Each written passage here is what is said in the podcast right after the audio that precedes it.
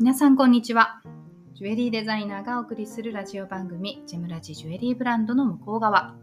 この番組は私杉村萌実が商品のその先にあるものづくりの背景やアイデンティティをシェアしていく番組です。え今日はですね取材商法に注意ということで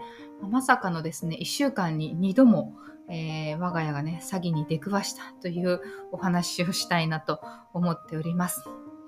でまず先にですねあの前回の配信でコロナにかかってしまったっていう話をさせていただいたのであのご心配のメールとかねくださった方々ありがとうございました。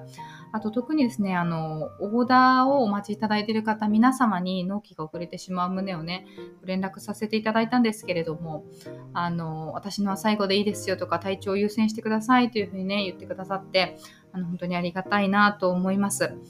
あの今ねちょうどオーダーがだいたい20名ぐらいにやっとあと残りがね お待ちいただいてる人数がなったんですけれどもやっぱりね1つ2つであれば巻いてどうにかすることはできるんですけど20点全てデザインが違って全て石も違ってとなるとねやっぱりあの時間がかかってしまうんですよね。はいなので皆様にはちょっとご迷惑をおかけしてしまうんですけれどもあのご配慮いただきありがたいなと思っています。で私の体調はですね、あの前回の配信撮った時よりもあの良くなってきました。で、なんか後遺症なのかちょっとわからないんですけれども、ちょっと毎日頭痛が 取れなくて、あとちょっと咳が残っていたりします。ただ、あの妊娠も安定期にもうすぐね、入るので、胎盤ができてきて、つわりっていうのがまた収まってきたなという感じがあるので、またこれからね、あの、この音声配信のペースも、えー、できれば週1回に戻していきたいなと思っています。はい。というわけでね、今日のテーマは詐欺なんですけれども、あの、本当にですね、1週間のうちに2回詐欺に出くわしました。で、1回は、あの、まあ、いわゆるオンラインショッピングの詐欺で、注文したらね、商品が来なかったっていうやつで、本当にあの、騙されてしまったんですけれども、もう一つのその、今日のね、テーマにもしている取材商法というのは、まあ、事前に、あの、これは悪徳商法なんだなっていうことが分かったので、まあ、事なきを得たっていうもので、これに関してはね、私も知らなかったんですよね。で私のような、その小規模事業者とか、個人経営者とか、そういうところが割と狙われているみたいなのでね、なのでご存知ない方がいれば、注意喚起も含めて、え、ちょっとシェアをしてみようかなというふうに思っています。で、まあ、このね、詐欺に2回も会 いかけた週は、本当に悪いことしかなくて、あのこれちょうどつわりがあの本格化する前のね5月ぐらいの出来事なんですけれどもあの例えばね中国に行くはずだったのがあの息子のビザが降りそうにもなくでフライト全部取っていたのでねまだ高い時期だったのにもかかわらずなのでキャンセルチャージもね払わなきゃいけなくって直前で。でなのでこの詐欺も含めて1週間で10万円ぐらいお金をパーにしたんですよ。ね、こういう時期もね、やっぱり人生の中では、えー、あるなというふうには、ま、思うんですけど、まあ、その一つが、えー、詐欺でした。で、オンラインショッピングの詐欺は、ま、どんなものだったかというと、えーと、カメラにつけるね接写レンズとカメラを接続させるアダプターをオンラインで購入してでなんか届くの遅くないかっていう話になってね中国から送ってくるのかなとかって言っていたらよくよく調べたところですね、まあ、詐欺サイトだったっていうことが分かったんですけれどもこれに関してはあの全部夫に任せていたんですよ。であの欲しかったアダプターがですねあのカメラ自体がもうすでに廃盤になっているので、そうすると付属品もやっぱりおのずと廃盤になるじゃないですか。なので、あのメーカーの正規品もないし、ヨドバシとかにも残ってないし、もちろん。で、あのー、えー、メルカリとかヤフオクとかそういう二次流通でももう全くなくて、ようやく見つけたっていうのを買ったら、まあ、実は詐欺だったんですよね。で、この詐欺サイトをですね、あのー普通に見ると割とその規模が大きいオンラインサイトあのに見えるんですね。ででもあの事前にも気づけたなと私が後から第三者からすると思ったのがあのそのぐらいの規模の、えー、ウェブサイトウェブショップであれば、まあ、このご時世当然のことながらクレジットカードが使えるような雰囲気なんですよ。ででもその購入した後のメールのあのやり取りとかを見てみると支払い方法が振り込みしかないと。で、しかもですね、ゆうちょしかなくって、えー、そして、えっ、ー、と、名義名がね、個人の、え、カタカナの外国籍の名前だったんですよね。ここで気づくべきだったんじゃないのかなと。まあ、後からは思ったんですけど、やっぱりそういう方たちって、メガバンクとかに口座開設ができなかったりとか、まあ、もちろん悪徳商法なので、カードもね、あの、申請が下りないでしょうし、でそれに対して、まあ、入金をしてしまって、まあ、その後からメールが途絶えるっていうことになるわけです。でメールの文面もですね、明らかにあの外国人が書いている日本語に見えるしあの普通のその例えば Amazon とか楽天とかで買い物をするときってもうメールがテンプレ化されているので例えば、えーと、注文データとか注文日注文番号とかね。あと、えー、顧客のその、ま、注文者の住所とか名前がバーって出てくるじゃないですか。あのメールに貼られてるじゃないですか勝手に。ああいうのとかあのお店の名前とか電話番号とか書かれたフッターとか、まあ、そういうのも一切なくてパッと見ると本当に一個人対個人の E メールのやり取りっていう感じなんです。でただですね、うちの夫も外国人なので、このなんかメールの書き方のに対しての違和感、文章に対しての違和感っていうのは私よりは強く感じたなかったのかもしれないなというふうには、えー、思いました。ね。で、これ、あの、後から調べてみると、あの、同じような被害に遭われた方っていうのが、やっぱりネット上にいろいろ情報を出していてですね、あの、その詐欺サイトをまとめて、まとめサイトを作ってる方を発見したんですけれども、それを見せていただくとですね、まあ、明らかにあの別々のお店に見えて同じ運営者が同じフォーマットを使ってお店作りしてるなっていうのがあのよく分かりました。え、なので例えば商品の配置とかあの例えばショップ名の位置とかあの色使いとかそっくりなんですけど例えばショップの名前だけ変えるとかロゴだけ変えるとかね、まあ、そういう手法でいくつもいくつも同じような詐欺サイトをコピーして作っていてですねなのでそのあのまとめサイトを作られていた方の URL を貼っておくので 皆さんよかったら、えー、見てみてください。はい、でもう一つがですね今日メインでお話ししたい取材商法というものなんですけれどもえー、これなんか最近多発しているような雰囲気ではあるんですけれどもご存知でしたか？なんかねこれどういうものかっていうと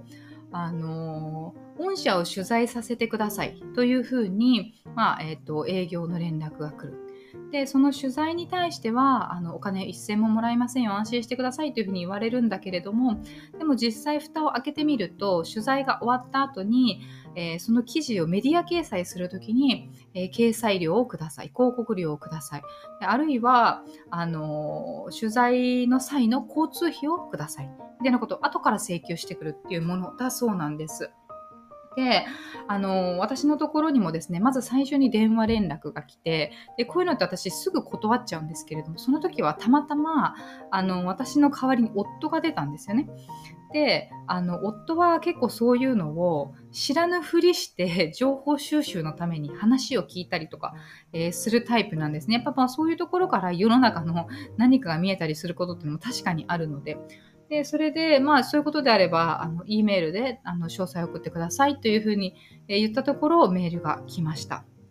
で、なんかどんな風に書いてあるかというとですね、まあ、私に来たメールに関しては、ザ・イノベーターというメディア名だったんですけれども、この度ザ・イノベーターというメディアにて、令和を生き抜く人の力を特集しており、記者の考え方、理念や目指すビジョンを拝見し、ぜひ一度お会いしたいと思いご連絡させていただきました。というふうに書かれてえいるんですね。で、実際そのザ・イノベーターという メディアの URL も貼られていて、えー、過去にインタビューした記事、えー、が、誰々さんをインタビューしましたよみたいなリストがちょっと来るんですけれども、えー、私のところにはですね、あの、優先ネクストホールディングスの宇野さんっていうのが、まあ、目玉っていうかね、あ感じで、え来ていました。で、このメールを見てしまうと、一瞬、こんなその有名なね、ビジネス界で宇野さん非常に有名ですから、有名な方がインタビューをされてるメディアに、まあ、この名もなき経営者が一緒に載せてもらえるんだみたいな感じで思ってしまうような書き方になっているんですよね。で、一番最後に、まあ、その撮影とかインタビューには費用は一切発生しませんのでご安心くださいという文章とともにですね、1点ご了承いただき点がいただきたい点がございまして、お会いした際には私が所属しております PR 会社の PR 企画もご提案させていただきたいと思っておりますという、まあ、非常に曖昧な書き方を、えー、して、えー、いました。で、まあ、この時点で存分に怪しさはあったんですよね。で、なので、一度、あの、ずっと、えっ、ー、と、PR のを仕事にしている友人に、まあ、その情報を渡して、こういうの来たんだけど、知ってるどう思うっていうことを、えー、聞いてみたんですよ。そしたらですね、彼女はすごくよく知っていて、まあ、これは取材商法に当たる可能性が非常に高いし、まあ、そもそもこの運営団体はあのメディア名とかその運営団体名をコロコロ変えながらあのいろんなところで 営業をかけていて彼女もあのそのキャリアの中でベンチャーを2社ぐらいやってたんですけれどもそういうベンチャー企業に対してもあの何度も、えー、名前を変えてきてると、えー、だからやめた方がいいよと いうことで教えてもらってそれで私も初めて知って自分自身もいろいろねリサーチをしてみたりしたんですよ。であの 特徴としてですねあのその今言ったように私にはザ・イノベーターというえー、ウェブサイト、メディア名で来てるんですけれども、他にも、えー、ザ・フォーカスとかですね、ヒューマンとかですね、あのメディア名を変えて、えー、サイトがいくつか作られていて、すべて、まあ、そういう経営者とか、ああるいはその若者を支援するとか、何かしらその社会貢献してそうな人の人にフォーカスをしてあのやってますよっていう感じなんですね。であの運営元は私の場合マーケティングラボという運営元だったんですけれども、えー、ブランディングラボという名前でやっている時もあったりおそらく担当者名とかも毎回変えてるんだと思うんです。私自身がいろいろネットで調べた時にえっ、ー、と、同じようにそういう連絡が来ている方たちのブログっていうのが多数ヒットするんですけれども、あの、皆さんそのメールの文面とかをコピペして書かれてたりとかするんですけど、内容はほぼほぼ一緒なんですよね。でも、まあ、そのメディア名や担当者名が違ったりとか、あとですね、その、先ほど私の場合、優勢の宇野さんが出てたっていうことを言ったんですけれども、ちょっとこう、おっとなる、あの、人、として、例えば、えー、田原総一郎さんとか、建築家の熊健吾さんっていう、まあ、誰しもが知っている有名どころっていうのが、えー、出てるんですね。でも、その他の人たちっていうのは、まあ、実際に取材を受けた人たちも含めるんだと思うんですけれども、割とよくわからない人たちも入っている。で、そのウェブサイト、ウェブメディアがですね、もうあの誰が見てもペナペナペナっていうか、もう薄っぺらすぎる、すっごいチープな作りなんですよ。